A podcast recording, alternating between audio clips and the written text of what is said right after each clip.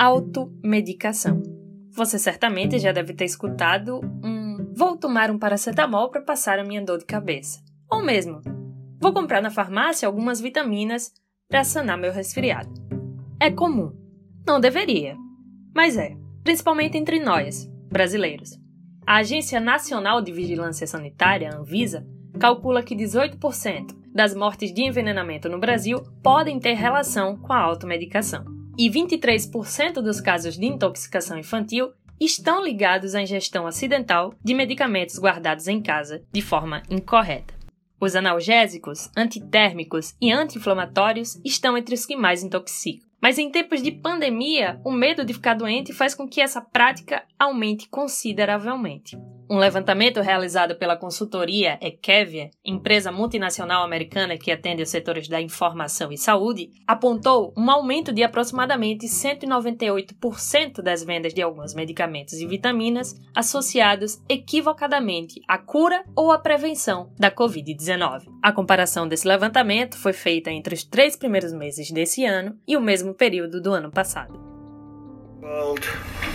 chloroquine, and some people would add to it hydroxychloroquine. So chloroquine or hydroxychloroquine. Esse que você ouviu é Donald Trump, presidente dos Estados Unidos. Na fala, ele anunciava que a cloroquina e hidroxicloroquina seriam testadas no combate à Covid-19 no país. Logo em seguida, a substância foi propagandeada também pelo presidente da República Jair Bolsonaro, ainda que não tenha tido eficácia comprovada cientificamente. A terceira dose da hidroxicloroquina. Estou me sentindo muito bem. Estava mais ou menos domingo, mal segunda-feira. Hoje, terça, estou muito melhor do que sábado. Então, mais uma pessoa que está dando certo. Então, eu confio na hidroxicloroquina. E você? E foi a partir dessas afirmações presidenciais que os estoques em farmácias começaram a se esgotar. Ainda essa semana, o subprocurador do Ministério Público, Lucas Rocha, pediu que o Tribunal de Contas da União proíba o presidente Jair Bolsonaro de fazer qualquer propaganda do uso da cloroquina para o combate à Covid-19. No pedido, o procurador argumenta que esses medicamentos não foram aprovados pela OMS. Neste episódio, a gente pretende discutir a automedicação em tempos de pandemia. Mas antes precisávamos informá-los de onde veio toda essa correria por medicamentos. Eu sou Taíla Paiva e você confere os acontecimentos que marcaram a semana na sua região no episódio de hoje, no podcast O Norte da Notícia.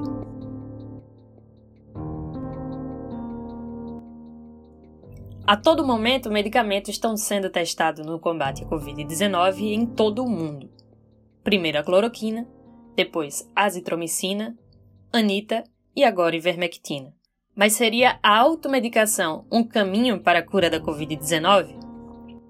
Para entender o que se sabe e o que não se sabe sobre esses medicamentos, ligamos para o infectologista Dr. Fernando Luiz Maia, atualmente professor de infectologia da Universidade Federal de Alagoas, UFAL, e de microbiologia na Universidade de Ciências da Saúde de Alagoas, UNCISAL. Doutor, seja muito bem-vindo ao podcast O Norte da Notícia. Obrigado, obrigado pela, pelo convite. Muito obrigada por nos atender. Doutor, nesses tempos de medo e de restrições médicas, a procura por remédios à base de cloroquina ou remédios associados ao suposto combate à Covid-19 tem acontecido de maneira elevada nas farmácias. Mas quais seriam os principais riscos à saúde quando alguém decide tomá-los por conta própria? É, é, muito importante, essa sua pergunta é muito importante. Assim, nós estamos vivendo um, um, um tempo excepcional, né? Em que a gente está com uma doença nova que tem causado formas graves, tem causado mortes, e é natural que as pessoas fiquem ansiosas e, e, e acabam, acabam buscando soluções nem sempre, nem sempre recomendadas pela ciência. Então, assim, então existem vários tratamentos que estão sendo propostos.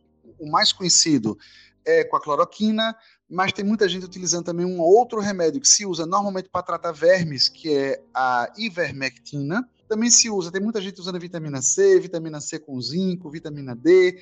Tem vários desses tratamentos que o pessoal está fazendo por aí. O que é, que é importante dizer sobre isso? Não há, até o momento, até o dia de hoje, não há estudos que demonstrem que esses tratamentos funcionem efetivamente. Então são tratamentos que ainda são, ainda estão em fase experimental. A gente ainda não há não tem definição de que, essas de que esses remédios tratem efetivamente a doença. E esses remédios todos, como qualquer remédio, tem o efeito que você espera e tem o efeito que não se espera, que é o chamado efeito adverso, também se chama efeito colateral. Então, todos esses medicamentos podem cursar com efeitos colaterais importantes. Então, é muito importante, primeiro, nunca faça automedicação. Então, você só deve tomar um remédio desse, pensando na possibilidade de Covid, se você passar no médico e o médico lhe prescrever o remédio, que o médico vai, vai saber quem pode, quem não pode, quem deve, quem não deve utilizar qualquer desses tratamentos.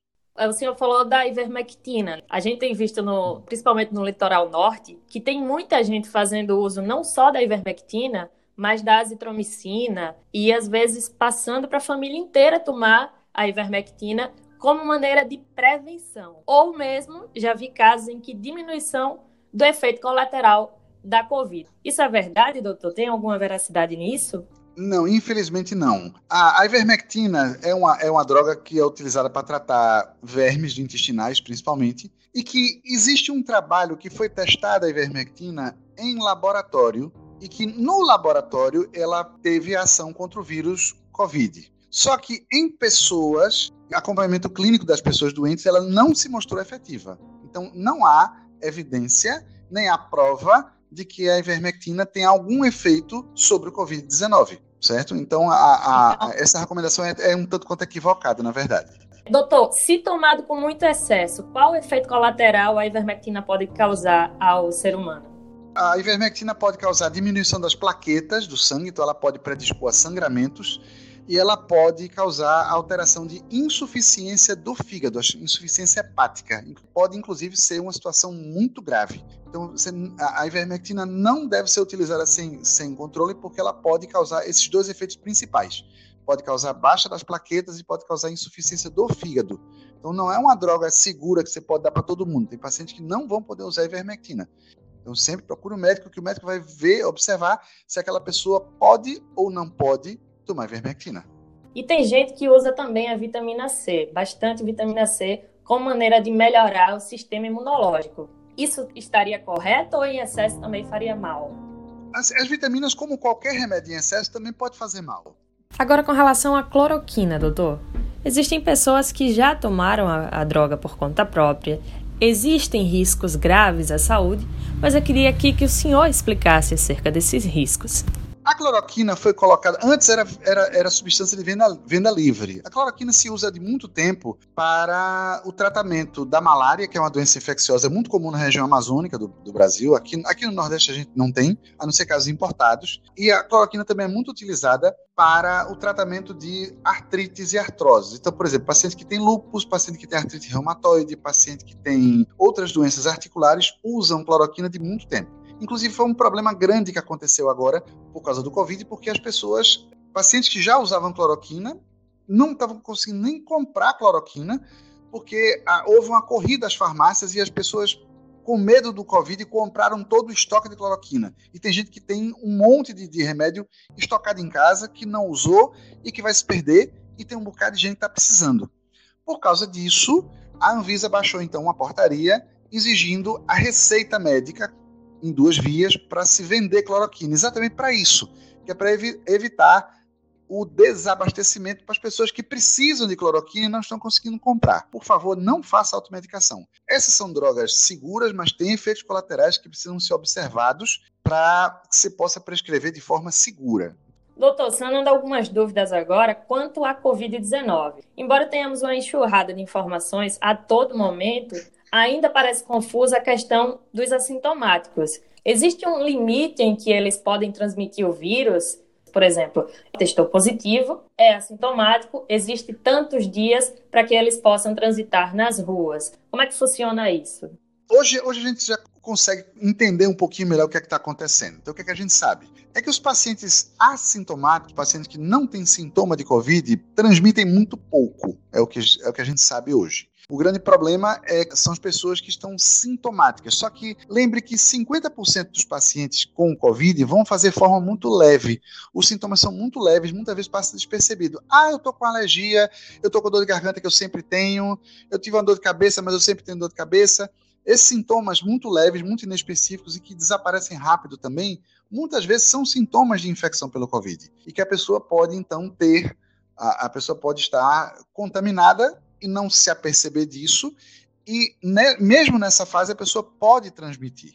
E também os pacientes que estão doentes com doença mais severa, esses também transmitem. O período máximo de transmissão que a gente conhece é de até 14 dias. Por isso é que se recomenda que os pacientes fiquem isolados por 14 dias, porque esse é o período de transmissão. A não ser quando o paciente esteve internado com a doença muito grave, com um comprometimento do pulmão muito extenso. Então, esses pacientes podem transmitir a doença por mais tempo, mas esses são, são casos pontuais. A maioria dos pacientes que faz forma mais leve, que muitas vezes nem precisa internar, esses transmitem por até 14 dias. Então, muitas vezes é até menos do que isso. É muito importante, se você está com algum sintoma respiratório, está tossindo, está com dor de garganta, está com o nariz entupido, está com o nariz escorrendo, não saia de casa. E qual a probabilidade, doutor, de alguém que já se contaminou com a Covid voltar a se infectar? Já existem estudos que apontam acerca disso, não?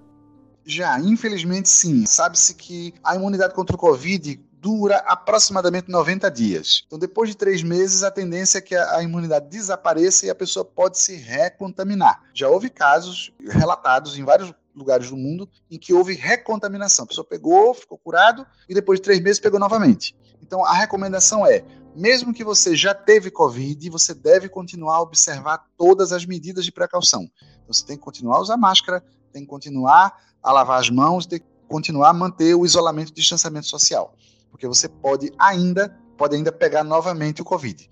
Agora, doutor, existem sentinelas espalhadas por Maceió, pelos interiores também, que tratam pacientes de Covid. Aquelas pessoas que moram próximas, em primeiro andar ou casas à frente ou ao lado, elas temem se contaminar pelo vento com a doença. Isso é, é uma complicação? Não, não, não, não, não procede não. A doença se transmite pelo ar, mas para haver essa transmissão pelo ar, você precisa estar próximo à pessoa. Por isso a, a recomendação é que você mantenha uma distância de pelo menos um metro e meio da, das outras pessoas. Essa é a distância que o vírus consegue estar em quantidade suficiente para infectar a outra pessoa. Se você espirrar ou tossir ao ar livre, uma distância maior do que um metro e meio, o vírus se dilui no ar e aí o risco de contaminação é praticamente zero. Então ninguém precisa ter medo de, de contaminação pelo, pelo vento não. E por último, doutor, Maceió já passa da fase vermelha para a fase laranja e agora a amarela. Os interiores, como o litoral norte e Alagoas, também passa da fase vermelha para a fase laranja. Como o senhor avalia essa passagem de fases? Precisa ser visto sempre com muito cuidado. É importante que a gente observe o comportamento da epidemia dia a dia, porque é uma epidemia muito dinâmica. E na hora que você começa a liberar as pessoas para circular mais, para ir para loja, para ir para cabeleireiro, para supermercado, mercado, para a farmácia, etc., você está aumentando o risco das pessoas se contaminarem. Para que se observe, caso haja necessidade, essas fases podem retroagir. Então, passou da fase laranja para a fase amarela, mas se os casos voltarem a aumentar,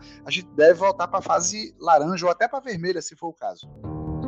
O litoral norte de Alagoas é responsável por grande parcela da economia do turismo no estado. Por consequência da pandemia do novo coronavírus, as atividades de turismo em toda a área de conservação marinha, como a Costa dos Corais, foram suspensas pelo ICMBio, o que gerou um grande impacto socioeconômico para grande parte da população do litoral que dependia diretamente do turismo. No episódio 1, em entrevista ao nosso podcast, o prefeito de Maragogi, Sérgio Lira, declarou que solicitou por várias vezes ao ICMBio a liberação para a reabertura das praias e o retorno das atividades econômicas no litoral. O órgão já havia se posicionado, declarando que a liberação das praias seria feita de acordo com a necessidade de cada estado e município.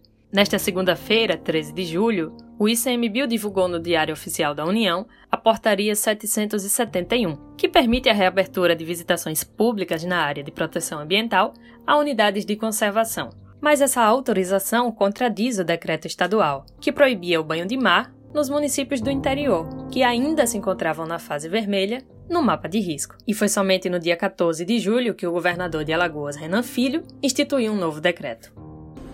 E no norte, que é a segunda região sanitária, estão avançando da fase vermelha para a fase laranja Jacuípe, Japaratinga, Maragogi, Matriz de Camaragibe, Passo de Camaragibe, Porto Calvo, Porto de Pedras, São Luís do Quitunde e São Miguel dos Milagres. Para esclarecer algumas dúvidas, contatamos o presidente da APA Costa dos Corais pelo ICMBio, Wenderson Viana. Presidente, a reabertura das piscinas naturais e visitações se deu antes do decreto governamental, e alguns prefeitos, principalmente da Rota Ecológica, já haviam solicitado essa reabertura. Houve alguma pressão política para esse retorno?